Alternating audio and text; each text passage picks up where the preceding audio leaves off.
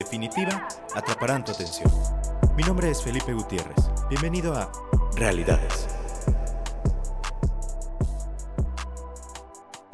Hola, muy buenos días, buenas tardes, buenas noches a todos los que nos están escuchando a través de las diferentes plataformas en su programa Realidades. Mi nombre es Felipe Gutiérrez y el día de hoy tenemos un tema bastante interesante. Pero antes de iniciar con el tema me gustaría presentarles a la persona que me está acompañando el día de hoy. Ella es una gran persona, una gran mujer, una persona sumamente apasionada. Ella es Andrea Valenzuela. ¿Cómo estás, Andrea? Hola, Felipe. Muy bien, gracias. Qué bueno, Andrea. ¿De qué les vamos a hablar el día de hoy? Hoy les vamos a hablar acerca del desprendimiento. Del desprendimiento. Este tema tiene que ver con, con todo este proceso de separación de una pareja.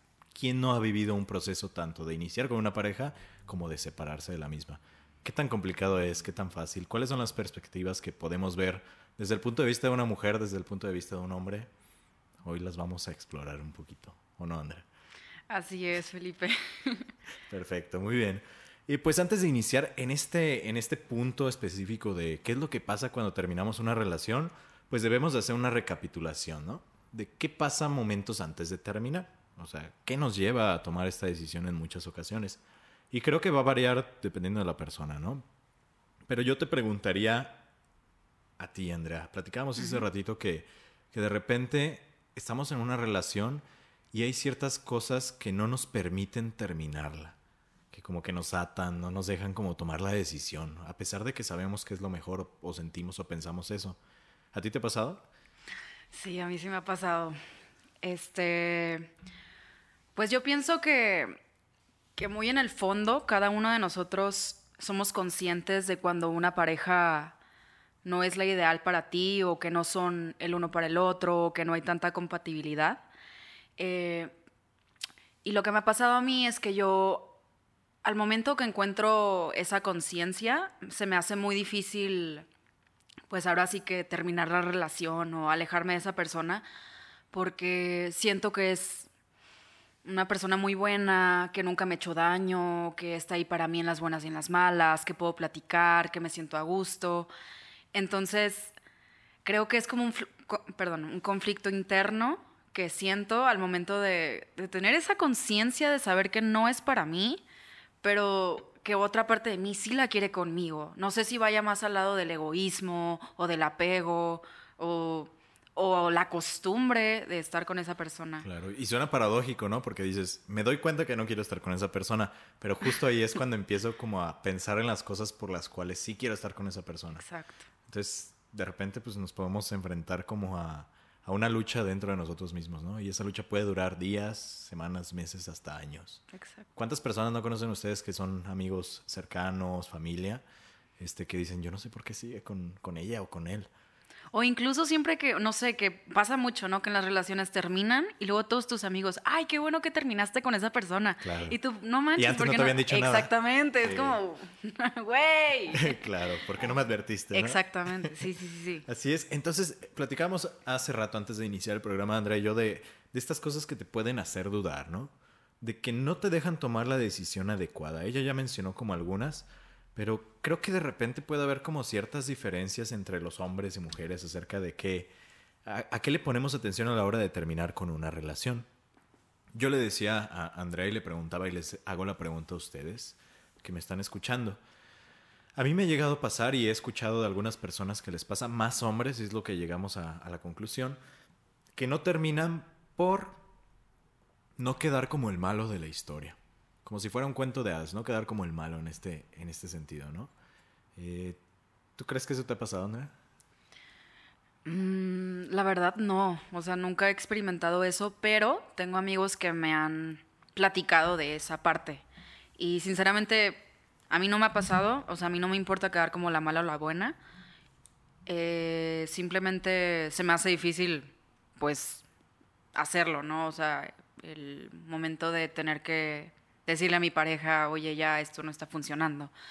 Pero en el caso de mis amigas o mi gente cercana, sea, del sexo, del sexo femenino, pues no, no me ha tocado escuchar algo semejante a eso. Claro, yo he llegado a escucharlo de repente de algunos conocidos, más hombres, es lo curioso que veníamos platicando hace rato, de este, este concepto de quedar como un malo, quedar como el bueno, como si hubiera alguien que ganara y alguien que perdiera, ¿no?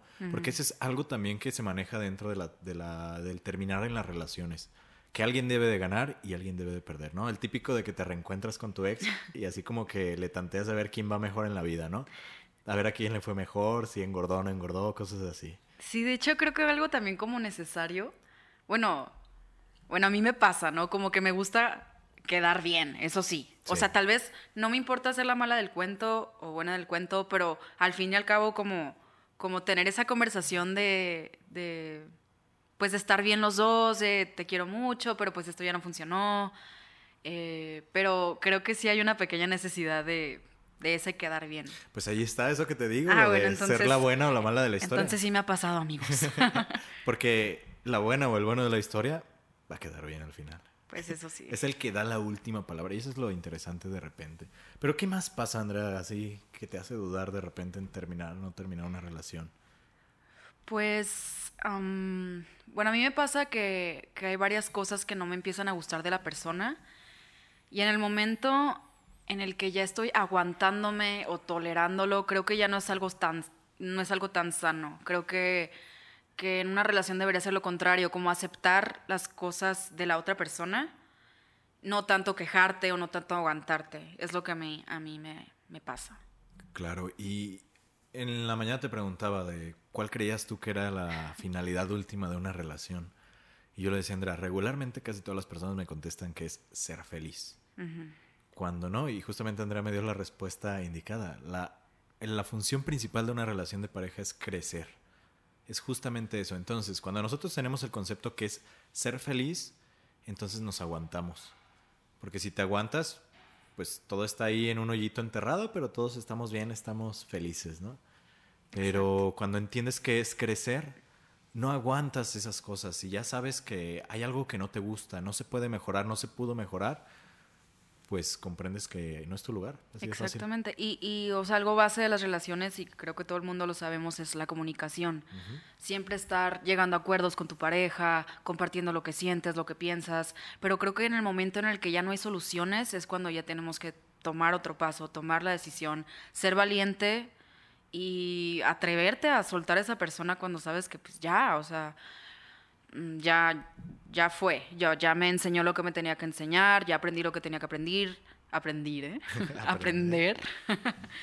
Entonces creo que es un proceso difícil, pero de mucho valor. Claro, y sí, se necesita muchísimo valor y es complicado, la verdad, y más cuando, por ejemplo, llevan muchísimo tiempo, ¿no? Ya hablamos de dos o más años, probablemente sería como, como un estándar en el cual estás tan acostumbrado a la persona, tan acostumbrado a sus cosas buenas, pero también a sus cosas malas, que ya las normalizaste y que de repente, ay, pues no pasa nada. Sin embargo, tú ya no estás feliz. Tú te preguntas a ti mismo, ¿por qué estoy aquí? O sea, no he crecido, no soy feliz, no me siento a gusto, no me siento bien. Me limito a muchas cosas también, ¿no? Sí, también, o sea, la cercanía de los amigos o de la familia, eh, creo que también es muy importante porque influen, tiene influencia en tu decisión. Como que, ay, no, o o te pones a pensar en, no sé, tal vez el, no manches, qué flojera conocer a otra persona y otra vez a su familia, sus cosas. Ajá, entonces ya estás como que en un, en un lugar muy cómodo. Es en un lugar muy cómodo que dices, ay, está bien, o sea, es buena persona, me trata bien, ¿qué más quiero? Pero sí llega ese momento de frustración que, que te empieza a brincar. O sea que, no, no, no sé cómo, cómo expresarlo. Sí, claro, de repente pareciera que son malas cosas buenas cuando no. Y ni siquiera nos ponemos a pensar cuáles son las cosas malas, simplemente las aceptamos por esa costumbre que tú dices, ¿no? Y de repente tiene mucho peso también como los amigos o la familia, lo que comentabas también, porque cuando tú llevas tanto tiempo con una persona, no solamente has convivido con ella, has convivido con su familia, con sus valores, con sus no valores, con sus amigos, con todo. Y no solamente te estás desprendiendo de una persona, sino de todo lo que conllevó durante toda esa relación, amigos mutuos. Entonces, entiendo por qué es de repente más difícil, ¿no? Porque si estás con un patán o una patana, pues qué fácil, ¿no? O sea, ni siquiera conociste a su familia ni a sus amigos, o sea, simplemente se terminó y es sencillo. Pero el hecho de entrar en la vida de alguien y que hayas permitido que entrara toda su vida, incluyendo las personas cercanas a él, es difícil. No es despedirse de una, sino de toda su familia y eso duele a veces. Sí, duele mucho. Sí, entonces es una de las, de las formas por las cuales a veces podemos dudar y una muy grande yo creo, el decirle adiós a todo lo que conlleva esa persona. Sí, y pues también te pones a pensar en todo lo que pasaron, los recuerdos, los viajes, las fotos, o sea, y tú solito te vas torturando porque creo que eh, pues es más un apego el que tienes, o sea, no te, no te puedes librar tan fácil de eso. Y, empiezas a pensar como, no, ¿cuándo voy a conocer a alguien que me quiera así o, o, que me acepte? Porque también eso pasa muy frecuentemente y lo he platicado con mis amigas, que muchas tenemos millones de defectos que pues nuestros novios toleraron o aceptaron o nos ayudaban a pues a ser mejor, ¿no? Entonces era como un, no manches, o sea, me acepta tal cual y como soy y no me juzga por quien soy y, pues pensamos que no va a haber otra persona que pueda aceptar esos eh, defectos, entre comillas, que tenemos, ¿no? Y es un miedo que tenemos todos, yo creo. Sí, es normal. En ese proceso de, encontrar a la persona ideal, indicada, ¿no? que, que, acepte tus demonios. Porque todos cargamos con esa maletita de demonios para todos. Claro que sí. Y se van acumulando conforme. Hasta de sobra. para regalar. Entonces, eso pasa. Y hay algo bien interesante también en esta, de repente, acumulación de recuerdos. También hablábamos, Andrea, de, de la influencia de las redes sociales en todo este proceso de las nuevas relaciones, ¿no? Y qué difícil es cuando de repente ya validaste socialmente tu relación durante tantos años a través de fotos, historias de que lo amo, de que la amo, etcétera. Y de un día para otro desaparece. Mm. Entonces, a veces pesa mucho eso. Yo conozco personas que genuinamente están tan metidas en redes sociales que estoy segurísimo que no terminan solamente por la imagen que dan. Porque dicen, es que ¿cómo? Si somos la pareja perfecta en redes, ¿no? Claro. Y, sí, hay muchísimas parejas que publican demasiado sus actividades personales con sus parejas, familias, etcétera. Pero, pues, mm, yo pienso que, que todos son fachadas también. O sea, a lo mejor puede ser verdad, a lo mejor no. A lo mejor los puedes ver muy felices y sí están, sí están muy felices, o a lo mejor no. Este. No estoy en contra de que publiquen sus cosas, eso sí, no me, no me afecta en lo más mínimo. Pero, pues las redes sociales, pues más bien hay que tener cuidado con ellas. Sí, hay que tener... Hay por ahí un estudio bien interesante respecto a eso que decía algo que probablemente ya todos sabemos, pero lo refuerza, ¿no? El hecho de que las personas que publicaban más con respecto a su relación de pareja que fotos, historias, etcétera, genuinamente en su relación real no se la llevaban muy bien, inclusive hasta estaban mal. Y al contrario con las parejas que de repente no publicaban absolutamente, ni siquiera que estaban en una relación en Facebook, se la llevaban muy bien. Y aquí el detalle que hay que tener mucho cuidado, como tú dices, poner mucha atención, es justamente que pasa que cuando tenemos nuestra relación en redes no es algo malo, pero pareciera que son dos relaciones diferentes, tu relación de pareja real y tu relación de pareja eh, virtual, ¿no? Exactamente. Y muchas veces estas se confunden, porque lo que hagas o no hagas en las redes afecta directamente a tu relación en la vida real. O sea, si subí una foto contigo y no me comentaste, es malo. o si comentaste a alguien más o cositas así, que no está mal, vuelvo a lo mismo, siempre y cuando haya un acuerdo de cómo se van a utilizar las redes en nuestra relación. Si lo hay, perfecto, o sea, hazlo. Si alguien rompe el acuerdo, pues ya se las verán ahí con las consecuencias, pero creo que se vale. Sin embargo, en términos generales, tal vez las redes sociales estén generando problemitas en muchas parejas. Sí, yo, yo sí opino eso. Este, hay muchas personas a las que les da igual que su novio o su novia les den likes a otras personas o que comenten a otras personas o mil y un cosas, ¿no? Pero hay otras que, que sí les afectan mucho. O sea, que tu novio le dé un like a otra niña eh, que está en bikini, en la playa, expuesta. O sea, creo que hay muchas personas a las que les causa conflicto. Entonces, como tú dices, o sea, creo que es muy importante que la pareja tenga esa comunicación y se diga qué es lo que les gusta y qué, lo, qué es lo que no les gusta para pues llegar a, a, ese, a ese acuerdo, como lo dije, y, y que no haya esos malos entendidos y, y, que estén bien, porque, porque sí afecta, o sea, sí, sí, sí afecta. Totalmente. Y la comunicación es primordial en cuestiones de relación de pareja porque estamos bien acostumbrados, por lo menos como sociedad mexicana, a dejar que las cosas fluyan.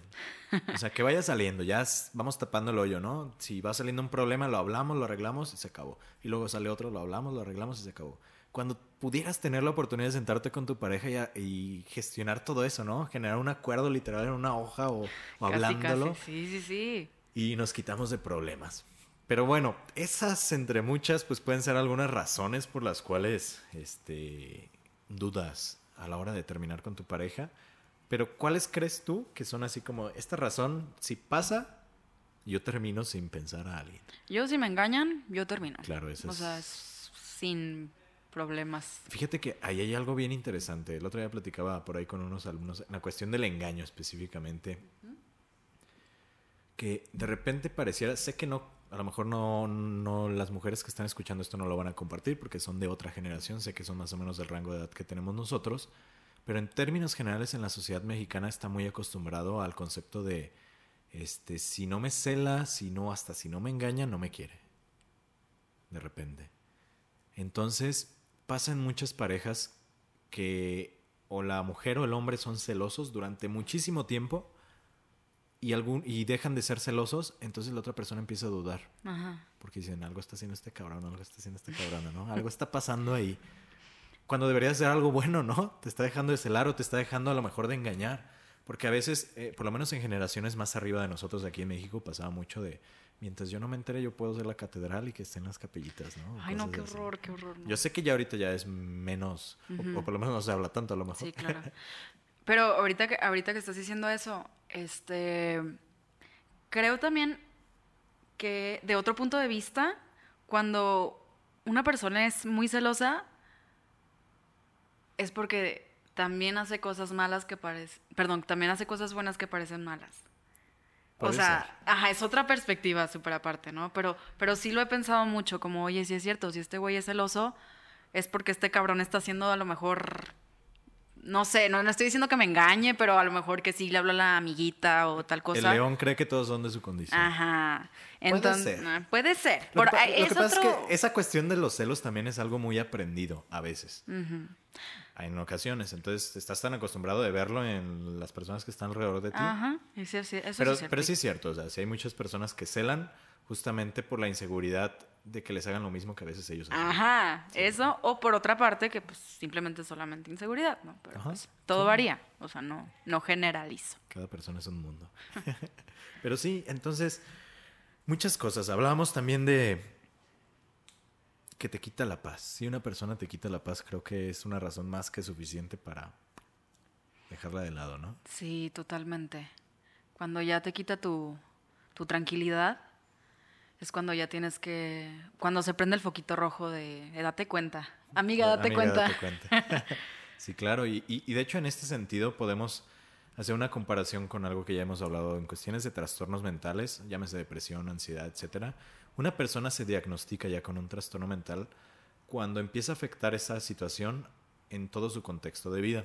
Y lo mismo es con una relación de pareja, porque cuántas veces no hemos conocido a esa relación tóxica que, que, la persona deja de ver a su familia, deja de hablar con sus amigos, deja de hacer lo que ama.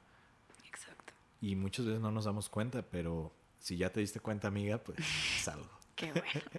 Sí, porque muchas veces yo creo que depositamos toda nuestra energía eh, a nuestra pareja y no a nosotros mismos. Sí, claro. Entonces, eh, al momento de, de, ya dejar esa pareja, de pasar todo el momento de superación de la pareja, te das cuenta de pues de que a lo mejor no te valorabas tanto como pensabas, o no te querías tanto como pensabas, o no te prestabas tanta atención.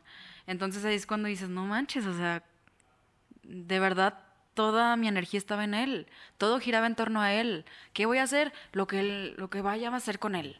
De que si mis amigas me invitan a tal parte o él me invita a tal parte, voy con él. O puedo llevarlo a él. O sea, siempre era él primero.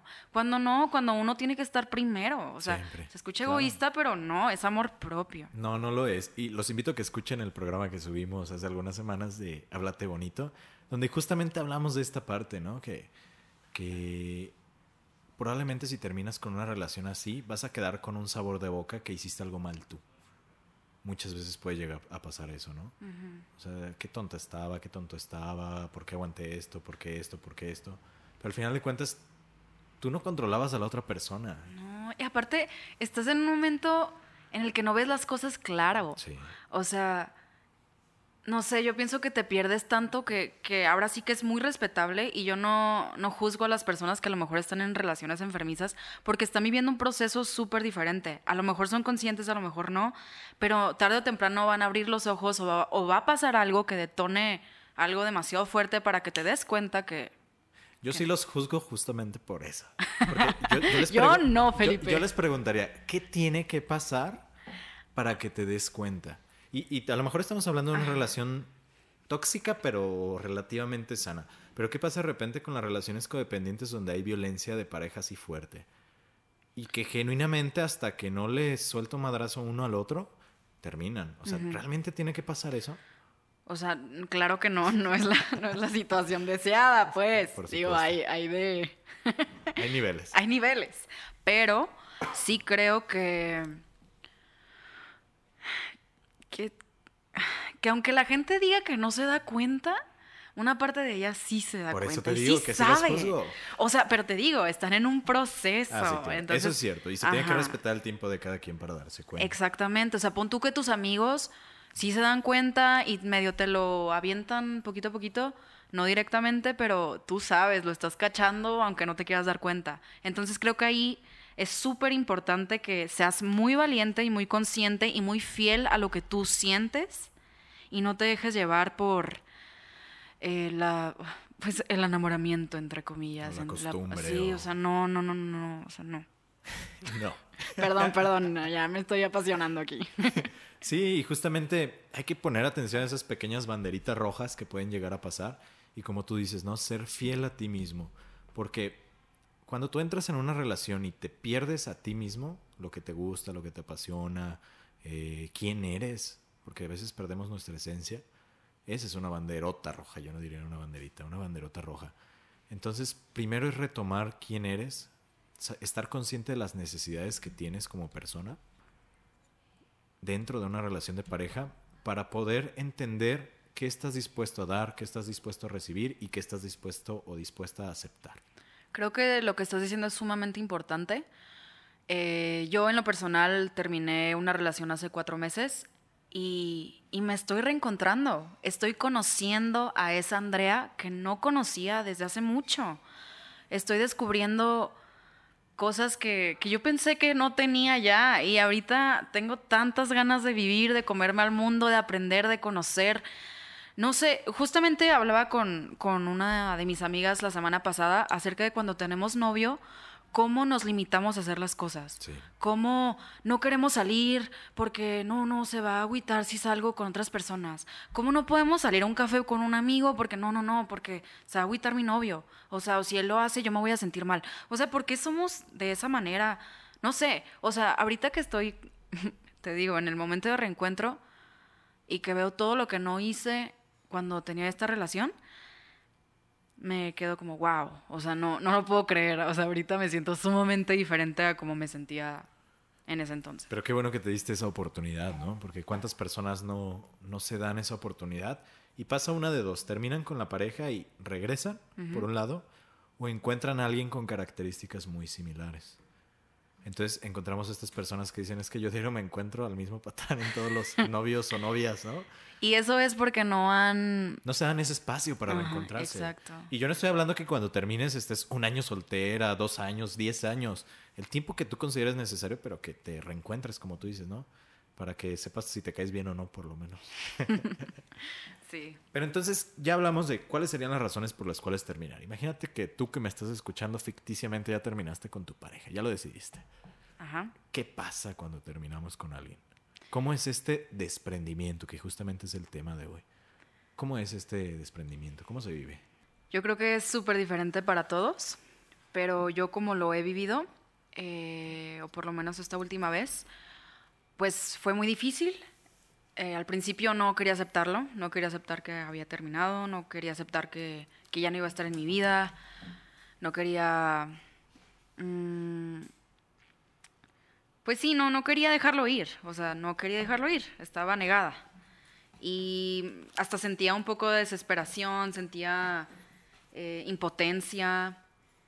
no sé, no, no, no me sentía bien. Pero ya, después de sentir todo esto, empecé a pensar en mí, Andrea, ¿qué quieres?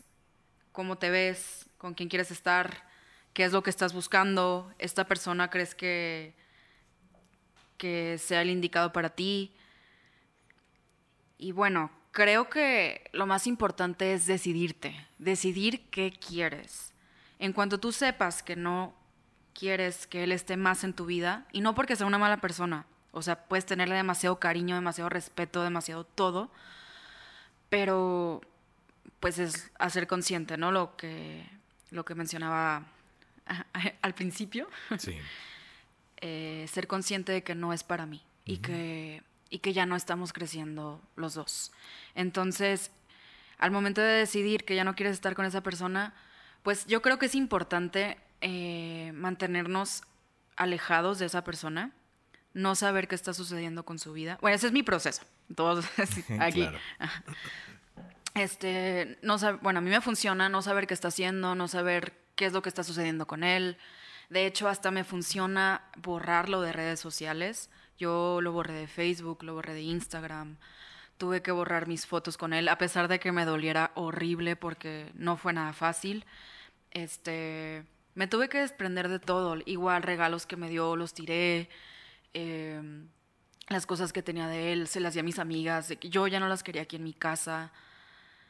Entonces, es un proceso muy fuerte y muy doloroso, pero de totalmente amor propio, porque lo estás haciendo por ti y para hacer un cambio en tu vida. Y si tú quieres un cambio, tienes que hacer pues algo diferente a lo que estabas haciendo. Entonces, en este caso, pues a lo mejor era esa relación. Y pues poco a poco, o sea, poco a poco te vas a ir sintiendo mejor. O sea, sinceramente ahorita puedo decir que he disfrutado mucho este momento conmigo misma. Eh, me he conocido, me he reencontrado, he tenido, no sé, actividades diferentes a las que antes tenía, he aprendido mucho y te puedo decir con toda honestidad que lo extraño muchísimo y todavía no lo supero por completo, pero es lo mejor para mí y yo sé que es lo mejor para él y yo sé que él también está mucho mejor sin mí. O sea, yo, yo lo sé y, y lo siento, a pesar de que no sepa nada de él. Yo sé que los dos ya no, ya, o sea, estábamos ahí porque nos queríamos demasiado, pero ya. Y, y creo que es importante mencionar que tal vez, o no tal vez, ya no están ahí también porque se quieren demasiado. Porque no está peleado el hecho de, ahorita que mencionabas de borrar y cosas así, en muchas ocasiones hay personas que, que, comentan o podemos sentir, a mí me ha pasado que siento que alguna pareja que me ha borrado de Face, como que, que no valió de nada todo ese tiempo que estuvimos juntos, que ese amor, ese cariño que nos tuvimos. Sin embargo, genuinamente creo que el acto más grande de amor va a ser dejar ir a la otra persona cuando sabes que no es lo mejor para ambos. Y ese acto grande de amor es para la otra persona, pero principalmente, como tú dices, para ti. Exacto. Y, y también es, o sea, a mí me causa un poco de conflicto que, por ejemplo, él haya visto que yo lo borré y que, y que, pues lo quité de mi vida, literalmente. Y que él piense que yo lo odio, no sé, yo no sé qué piense. Y, yo creo que a muchas mujeres o u hombres también les pasa de que, ¿qué estará pensando la otra persona por mis decisiones? Pero creo que ahorita lo importante y en el que primero tienes que pensar es en ti mismo. Totalmente. Por ejemplo, yo la verdad hasta quería darle explicación de mis actos a él, pero decía, no, Andrea, o sea, todavía no, ni siquiera estás lista para verlo, ni siquiera estás lista para, para cerrar de, de una manera formal lo que fue. Este, porque yo sé que, apenas estoy en ese proceso de fortaleza y reconstrucción, que sé que si mañana lo veo, yo puedo volver a caer rápido, o sea, y me refiero a caer en cuanto a ponerme otra vez triste, volver a pasar, ay, perdón, volver a pasar por ese proceso de, de depresión, de aceptación, etcétera. Entonces, eh, creo que es importante estar muy seguro de cuándo es ese momento de volver a ver a esa persona para cerrar en paz las cosas y que puedan haber un diálogo nutritivo, por así decirlo. Y para muchas personas puede ser muy sano el, verla físicamente. Y creo que para otros, por la forma de la relación que se dio simbólicamente. O sea, el cierre es necesario en ambas, en ambas situaciones, pero en algunas personas a lo mejor no es necesario que lo veas o que la veas. Puedes hacerlo de una manera simbólica. Hay mil maneras, ¿no? Pero debe de haber un cierre, eso es Exacto. De hecho, yo tuve una relación hace algunos años. Nunca pudo haber un cierre porque de verdad él él desapareció así, desapareció de mi vida por completo. Te puedo decir hasta la fecha que no sé nada de él en cuatro años. O sea, increíble. Y para mí era muy frustrante. Y hasta tuve que ir a terapia psicológica y todo para, para ver cómo podía cerrar esa relación porque no podía cerrarla yo sola. Y la psicóloga lo que me decía es que sí puedes cerrarla sola. O sea, tú contigo, o sea, contigo misma, o sea, haz ese cierre. Puedes hasta escribir una carta, pero tú haces ese cierre contigo misma. Y me funcionó perfectamente. O sea, ahorita te digo, ya no sé nada del tipo, pero espero que esté bien ahí por si me estás escuchando. ¿Cuánto tiempo crees que es necesario, Andrea, para superar a alguien? Esa creo que es la pregunta, sí. Todos en casa se han de preguntar eso. ¿Cuánto tiempo es necesario? ¿Dos meses, tres meses, un año, diez años? Nunca se supera a alguien. ¿Qué pasa con las personas? ¿Tú crees que se superan? Ay. Ay, pues yo creo que es una pregunta muy difícil. ¿O que se olvidan? ¿Te olvidas de alguien? No, yo digo que no. Digo que no te puedes olvidar de alguien, y menos si fue tu novio y fue una relación, pues, muy importante, ¿no?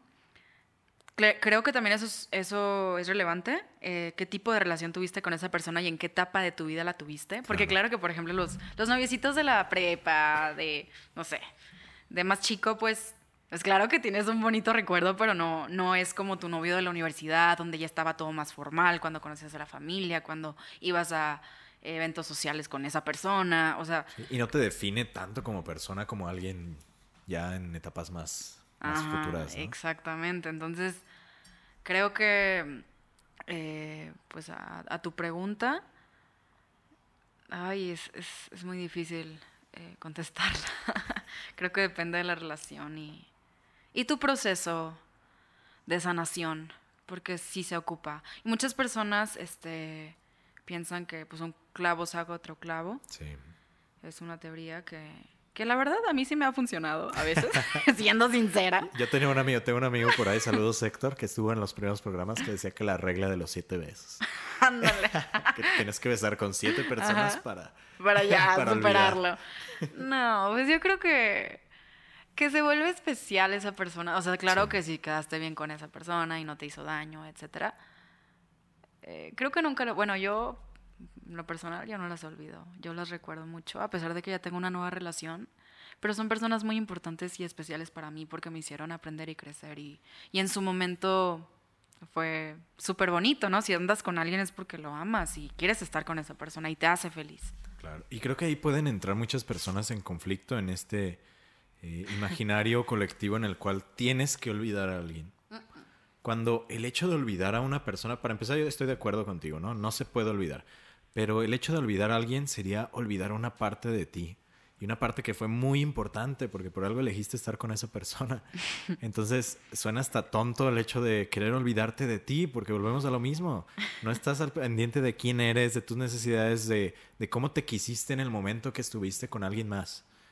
Entonces creo que es importante definir que no se olvida, se aprende a vivir sin la persona, pero más que sin la persona se aprende a vivir gracias a lo que te dejó o gracias a lo que viviste y a lo que eres, pues gracias a todos los que llegaron a tu vida, ¿no? Claro que sí. Pero, bueno, eso del clavo saca otro clavo, creo que tal vez en alguna etapa como a tú veces dices, funciona. Nos, funciona, pero... Digo, no, no es lo más sano ni lo ideal, obviamente, ¿no? Pero... Estoy de acuerdo. Estoy... Ay, mira, ¿qué, te ha pasado? ¿Te ha pasado? Sí, ahí está, ahí está.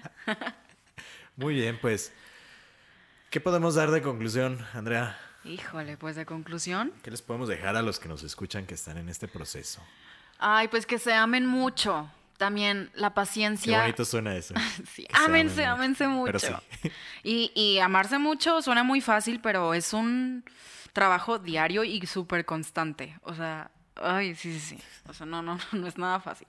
También otra cosa es la paciencia. Creo que es súper importante la paciencia porque es un proceso muy lento, doloroso, de aceptación, de cambio, de transformación, etc. Entonces, amarte, ser paciente y aceptar y vivir. Ahora sí que vive todas las experiencias nuevas que vengan con los brazos abiertos, recógelas. Porque muchas veces caemos en el estoy triste, no quiero hacer nada, pero, pero hay tantas cosas que, que no nos atrevemos a hacer y que a lo mejor pueden sacarte de tu burbuja emocional. Entonces sí, prácticamente eso. Bueno, a mí me funciona, ojalá les pueda funcionar a ustedes. Perfecto. Y sí, que el acto más grande de amor, como, como decíamos recordando, es, es conocerte. Entonces, en esa etapa en la que vives de repente una ruptura, que es difícil, pero yo siempre decía de repente a algunos amigos y me decían, ¿por qué dices eso? Yo les decía, a mí me encanta el sentir las rupturas. O sea, y no es que las busque y no es que las propicie, pero ese, ese momento de ruptura, esa sensación de vacío que tienes, eso no lo sientes en ningún otro momento. Y también te recuerda que estás vivo, que eres un ser humano, que tienes sentimientos y te hace conectarte contigo de una manera que nada más lo hace. Entonces aprende a vivirlo, a sentirlo, no a negarlo. Y posteriormente pues a, experimentar, ¿no? Y a, y a conocer como tú dices, pero... Claro.